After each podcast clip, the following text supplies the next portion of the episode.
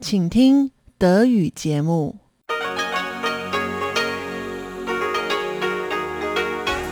Hier ist Radio Taiwan International. Herzlich willkommen zum 30-minütigen deutschen Programm von Radio Taiwan International. Am Mikrofon begrüßt Sie Tatjana Rumig. Folgendes haben wir heute am Donnerstag, den 27. Januar 2022 für Sie im Programm.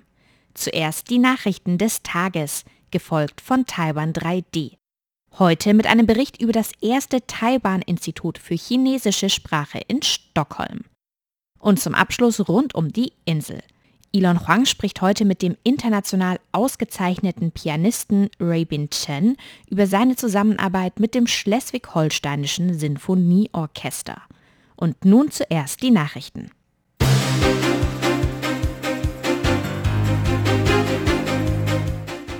Sie hören die Tagesnachrichten von Radio Taiwan International. Die Schlagzeilen. Vizepräsident Lai trifft designierte Präsidentin von Honduras.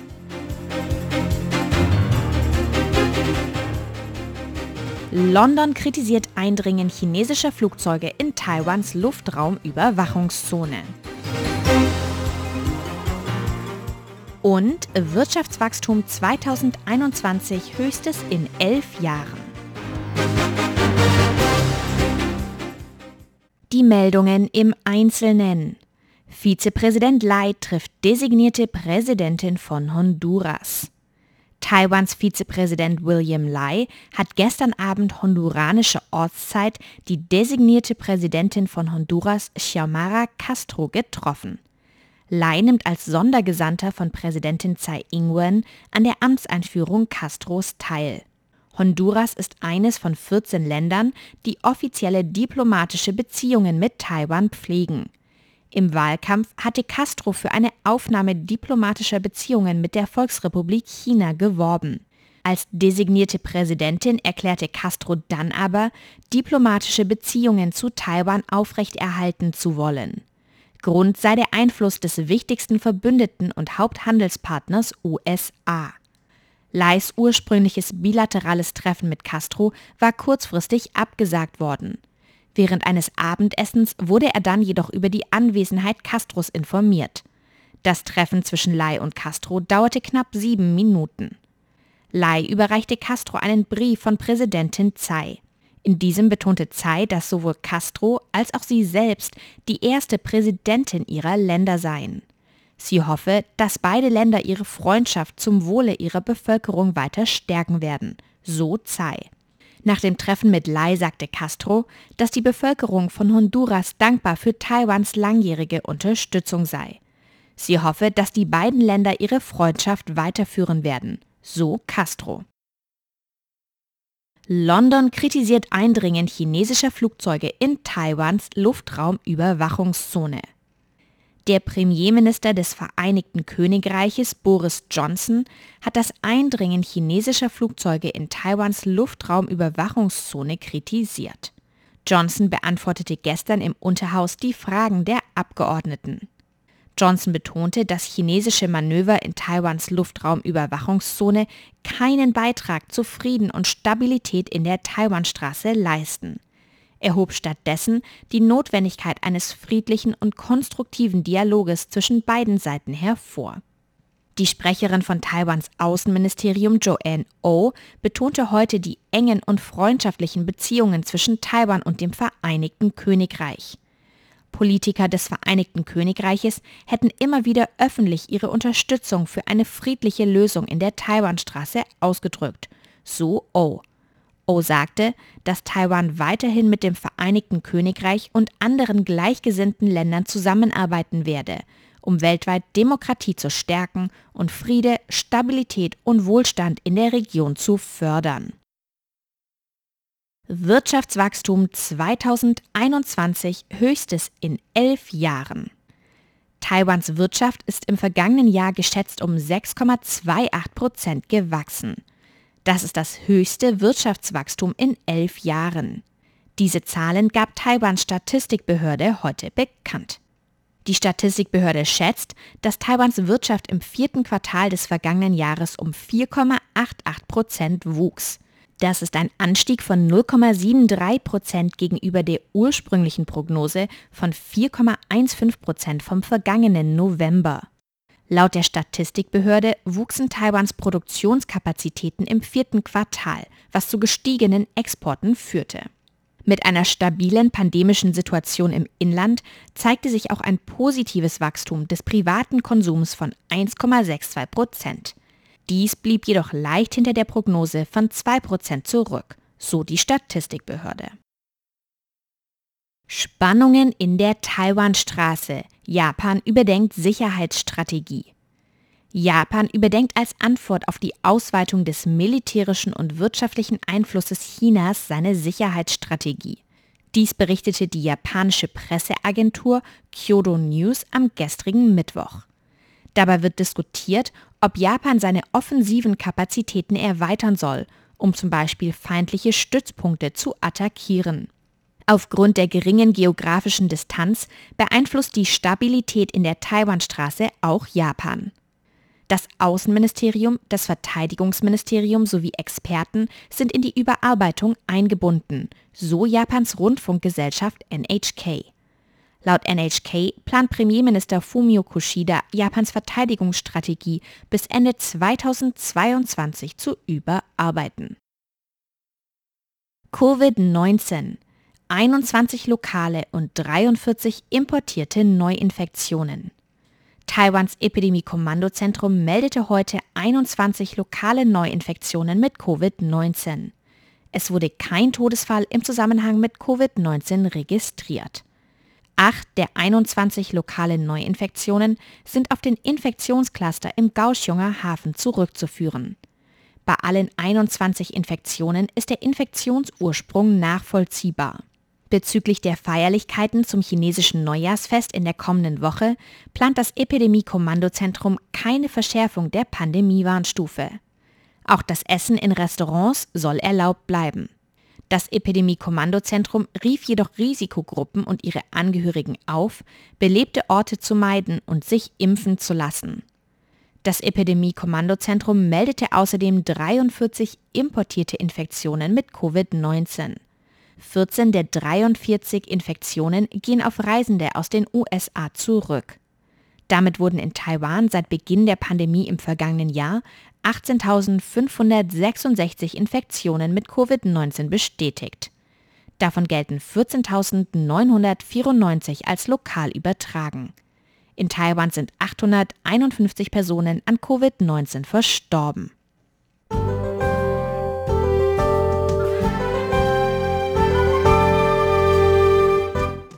Es folgt das Wetter. In Nord- und Ost-Taiwan ist es heute tagsüber teils bewölkt bis sonnig. Zum Abend hin zieht es sich jedoch zu mit vereinzelten Regenschauern. Im Rest von Taiwan bleibt es ganztägig leicht bewölkt bis sonnig. Die Temperaturen liegen tagsüber in Nord-Taiwan zwischen 17 und 26 Grad und in Zentral- und Süd-Taiwan zwischen 17 und 27 Grad. Morgen ist es in ganz Taiwan bewölkt und regnerisch bei Temperaturen zwischen 17 und 24 Grad. Das waren die Nachrichten am 27. Januar 2022.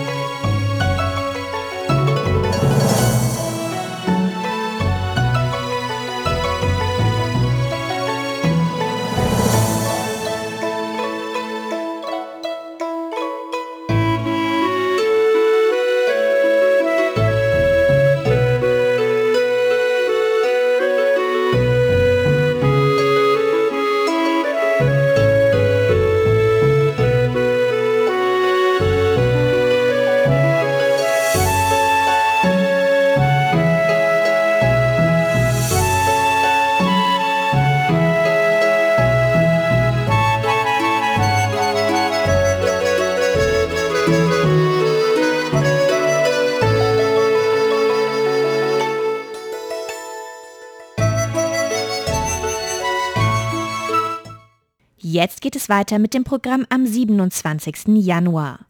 Chinas Konfuzius-Institute geraten weltweit immer mehr in die Kritik. In Europa war Schweden das erste Land, das 2020 alle seine Konfuzius-Institute schloss.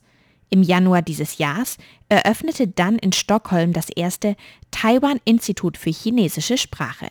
Mehr dazu in Taiwan 3D.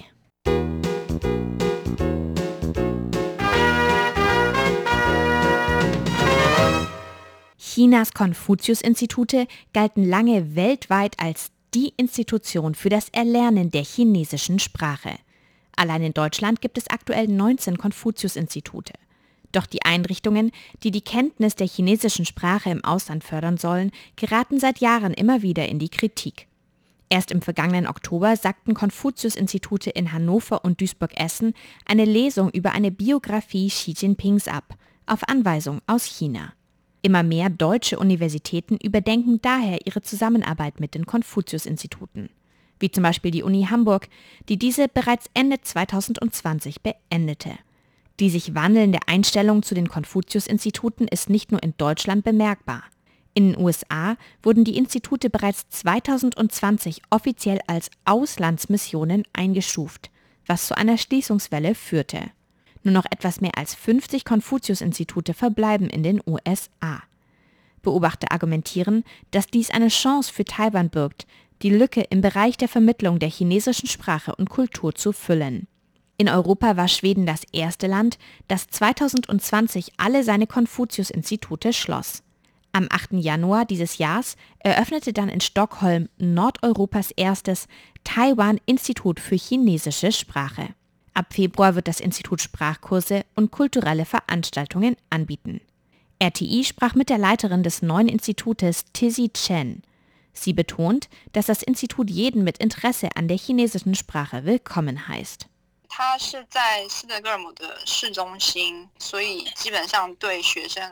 它是在斯德哥尔摩的市中心，所以基本上对学生来说。das Institut ist im Zentrum von Stockholm gelegen, das heißt der Transport ist für Schülerinnen und Schüler sehr bequem. Das Sprachinstitut richtet sich nur an Studierende über 18 Jahre. Wer Interesse hat, Chinesisch zu lernen oder Interesse an Taiwan und der chinesischen Kultur hat, den heißen wir in unserem Institut willkommen. 对中华文化有兴趣的，我们都欢迎呃来我们这个学习中心学习。 Aber warum interessieren sich Schwedinnen und Schweden überhaupt für das Erlernen der chinesischen Sprache? Frau Chen erklärt die Hintergründe ihrer Studierenden.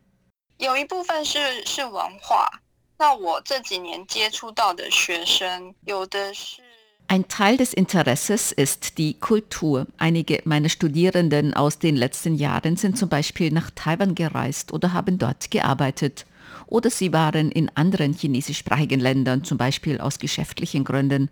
Und dann hatte ich in den letzten Jahren auch einige Studierende, deren bessere Hälfte Chinesisch spricht. Daher wollen sie Chinesisch lernen, um mit der Familie ihrer Partnerin oder ihres Partners auf Chinesisch zu sprechen.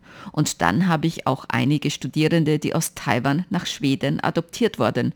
Und die wollten jetzt Taiwan kennenlernen und Chinesisch lernen. Diese verschiedenen Hintergründe gibt es alle. Frau Chen erinnert sich, dass vor einigen Jahren die Konfuzius-Institute noch viel stärker in die Vermittlung der chinesischen Sprache eingebunden waren.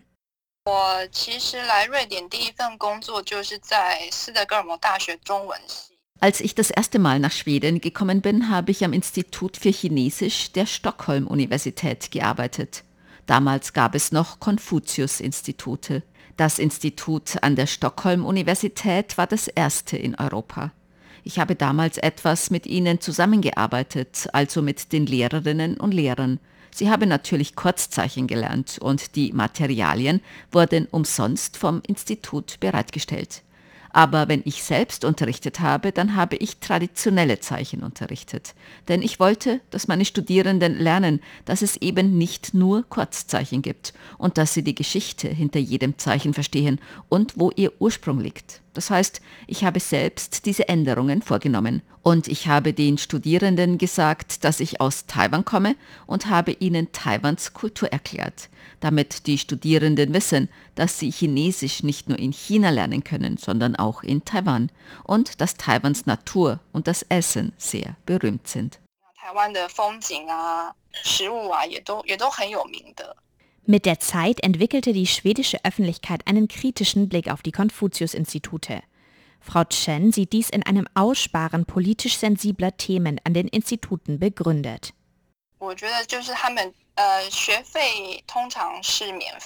Die Gebühren an den Konfuzius-Instituten sind oft umsonst oder sehr billig und die Unterrichtsmaterialien sind umsonst und die Lehrer sind umsonst. Die Studierenden müssen daher oft gar nichts bezahlen, um Chinesisch zu lernen. Aber im Curriculum gibt es drei Themen, die nicht diskutiert werden können. Diese Themen sind Taiwan, Tibet und Xinjiang und das Tiananmen-Massaker. Daher ist es mehr und mehr Universitäten aufgefallen, dass die Studierenden zwar Chinesisch als Sprache lernen, aber ihre Meinung nicht frei ausdrücken können und manipuliert werden. Das hier ist ein Land, das Freiheit, Gleichheit und Demokratie sehr schätzt. Ich denke, sie konnten es nicht zulassen, dass das an ihren Universitäten passiert. Daher wurden immer mehr Menschen auf diese Problematik aufmerksam und die Konfuzius-Institute wurden geschlossen.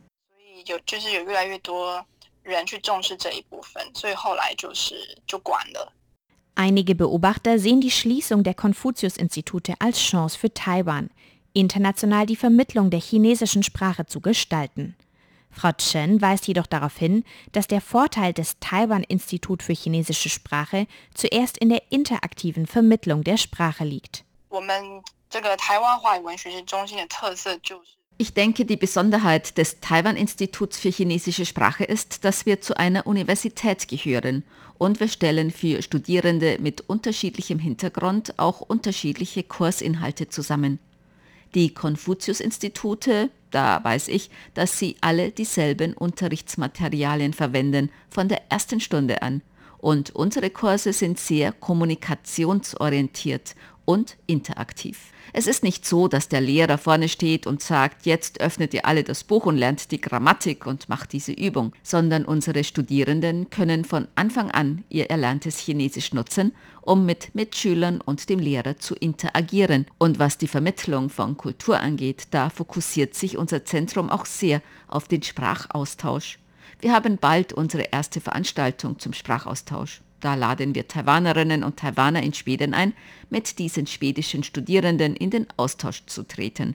Das ist unsere Besonderheit. Und dann arbeiten wir auch mit der taiwanischen Diaspora-Organisation in Schweden zusammen. Die organisieren jedes Jahr Veranstaltungen, zum Beispiel zum Drachenbootfest oder dem Mitherbstfest und dann laden wir unsere Studierenden ein, mit ihnen gemeinsam essen zu gehen, um mehr über Taiwans Kultur zu erfahren und mehr Mitglieder der taiwanischen Diaspora kennenzulernen. Das heißt, dieses Taiwan-Institut für chinesische Sprache, wir wollen nicht, dass unsere Studierenden zum Unterricht kommen und dann gehen, sondern es ist wirklich eine große Familie. Aber können die Studierenden überhaupt zwischen China und Taiwan unterscheiden? Bezüglich der Ausprägung des Chinesischen verneint Frau Chen dies, betont aber die gestiegene Sichtbarkeit Taiwans in Schweden. Wenn es nur um Sprache geht, können die Studierenden keinen Unterschied zwischen China und Taiwan feststellen, denn sie konzentrieren sich vor allem auf die Töne im Chinesischen, was für sie sehr schwer ist. Den Akzent des Chinesischen aus China oder aus Taiwan können sie kaum unterscheiden. Das heißt, wir nutzen meist Kultur, um den Unterschied deutlich zu machen. Im vergangenen Jahr hat der schwedische öffentlich-rechtliche Fernsehsender Taiwans Digitalministerin Audrey Tang interviewt. Es ging dabei um Taiwans erfolgreiche Pandemiebekämpfung und auch der Vertreter Taiwans in Schweden, Vincent Yao, wurde zu einem Interview eingeladen. Daher gibt es immer mehr Schweden, die Taiwan als Land kennen. Das ist ein großer Unterschied zu, als ich das erste Mal nach Schweden gekommen bin. In den letzten Jahren ist die Sichtbarkeit Taiwans in Schweden immer größer geworden. Das war Taiwan 3D mit einem Beitrag über das erste Taiwan-Institut für chinesische Sprache in Stockholm. Im Februar wird der international ausgezeichnete Pianist Rabin Chen als Solist mit dem Schleswig-Holsteinischen Sinfonieorchester auftreten. Im Gespräch mit Elon Huang in Rund um die Insel berichtet er, wie es zu der Zusammenarbeit kam und es gibt eine kleine Kostprobe. Rund um die Insel. Herzlich willkommen zu der heutigen Ausgabe von Rund um die Insel. Am Mikrofon begrüßt Sie Ilon Huang. Mein Gast heute ist der Pianist Herr Rabin Chen, der vom 8. Februar 2022 bis zum 11. Februar 2022 als Solist mit dem Schleswig-Holsteinischen Sinfonieorchester zusammenspielen wird, also zusammen auftreten wird. Erstmal herzlich willkommen, Herr Chen, hier im Studio und vielen Dank für Ihre Zeit. Ja, danke schön. Ja, ich begrüße Sie. Ja. Ich glaube, das ist das erste Mal, dass Sie mit dem Schleswig-Holsteinischen Sinfonieorchester zusammenspielen. Wie ist es denn zu dieser Zusammenarbeit gekommen? Ja, diesmal fühle ich mich geehrt vom Musikdirektor des Orchesters, Herr Maestro äh, Kimbo Ishii, eingeladen zu werden. Also mit Ihnen auf Tour zu geben. So, er ist mein Spielkamerad. Und als ich jung war, ein ein Klassenkamerad. Ach so, okay. Ja, ja, ja. Und äh, ein Freund, der mir viel beigebracht hat. Und seine Familie ja, hat äh, sich auch viele Jahre um mich gekümmert. Mit seinem Orchester äh, so gearbeitet hat nicht die gleiche Bedeutung für mich. Ja. ja. Sie werden auf dem Konzert als Solist auftreten. Was bedeutet es für Sie, als Solist aufzutreten? Was macht einen Solisten aus? Inter interessante Frage. So, um ein Solist zu sein, muss man Spaß haben. Mhm. Also die Welt in Musik mit öffentlichem Interesse und äh, reinste Herz äh, ins Leben stecken und den Wert eines Musikers zu finden. So die ursprüngliche Absicht war es immer für mich.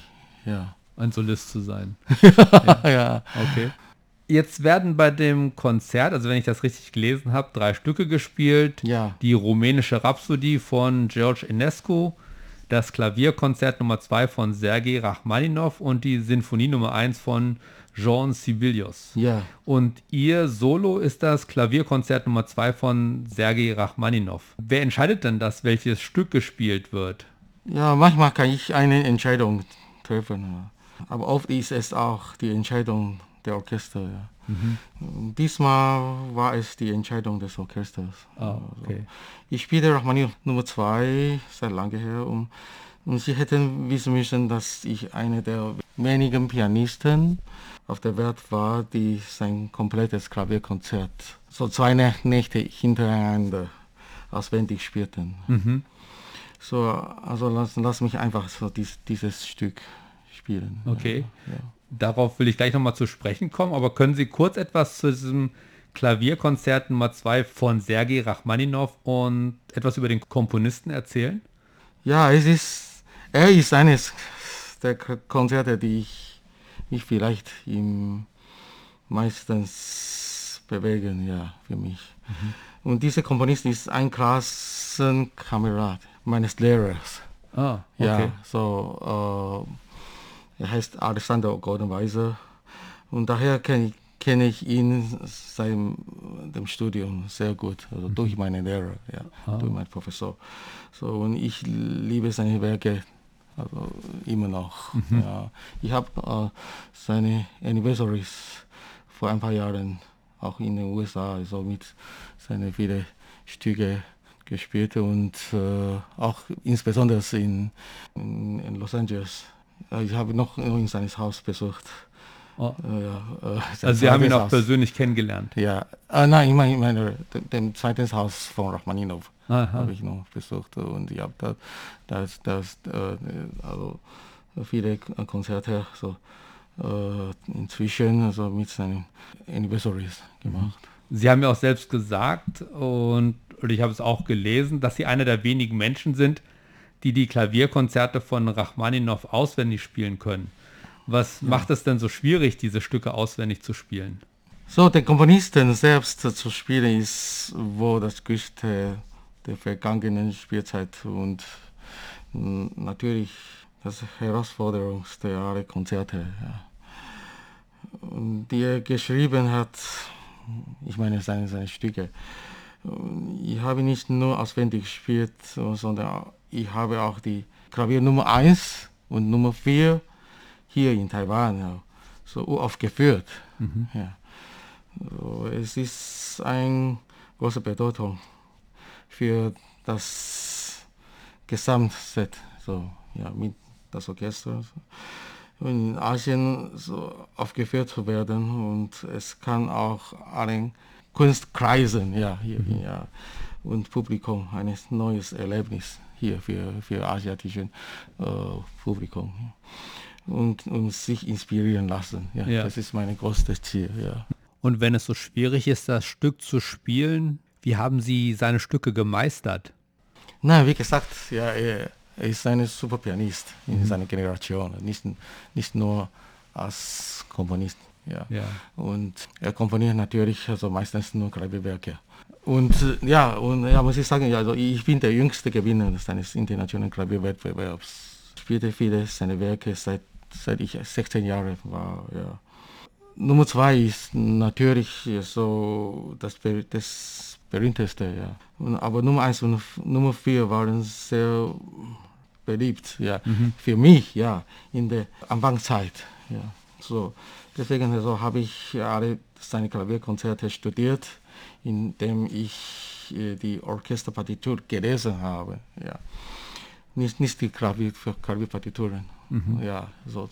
Doch, also mit alle komplette Klavierkonzerte mit Orchesterpartituren, ja aus, ausgearbeitet. Okay. Ja. Und das war sehr wichtig für mich. Und für, für ein Konzert spielen hilft das sehr, ja. Also insbesondere also live spielte, ja, ja, mit das Orchester. Und wie gesagt, ich habe das die Nummer 1 und Nummer 4 hier auch in, in Taiwan so auch geführt für mhm. das Orchester. Ja, ah, okay, ja. gut. Herzlichen Dank. Ich wünsche Ihnen viel Erfolg und aber auch viel Spaß bei dem Konzert in Schleswig-Holstein und die interessierten Zuhörer und Zuhörerinnen, die ihr Konzert besuchen möchten vielleicht, die können weitere Informationen bei uns auf der Webseite finden. Da werden wir eben die Links dazu setzen. Ja, herzlichen Dank. Danke. Danke. Soweit der weltberühmte Pianist Chen Rabin oder Rabin Chen hier zu Besuch bei uns bei Radio Taiwan International. Und wenn Sie im Februar Herrn Chen Rabin live erleben möchten, Schauen Sie auf unserer Webseite, dort finden Sie die Informationen zu seinen Konzerten mit dem Schleswig-Holsteinischen Symphonieorchester, die vom 8. bis zum 11. Februar stattfinden. Natürlich können Sie auch etwas mehr über Chen Rabin persönlich erfahren, und zwar nächste Woche in Rund um die Insel, wenn wir uns etwas mehr über sein persönliches Leben und seinen Werdegang als Pianist unterhalten. Und hier ein kleiner Vorgeschmack auf seine Konzerte. Hier ist Chen Rabin mit einem Ausschnitt aus dem zweiten Klavierkonzert von Sergei Rachmaninow. Und damit verabschiede ich mich. Am Mikrofon war Ilon Huang. Vielen Dank fürs Zuhören.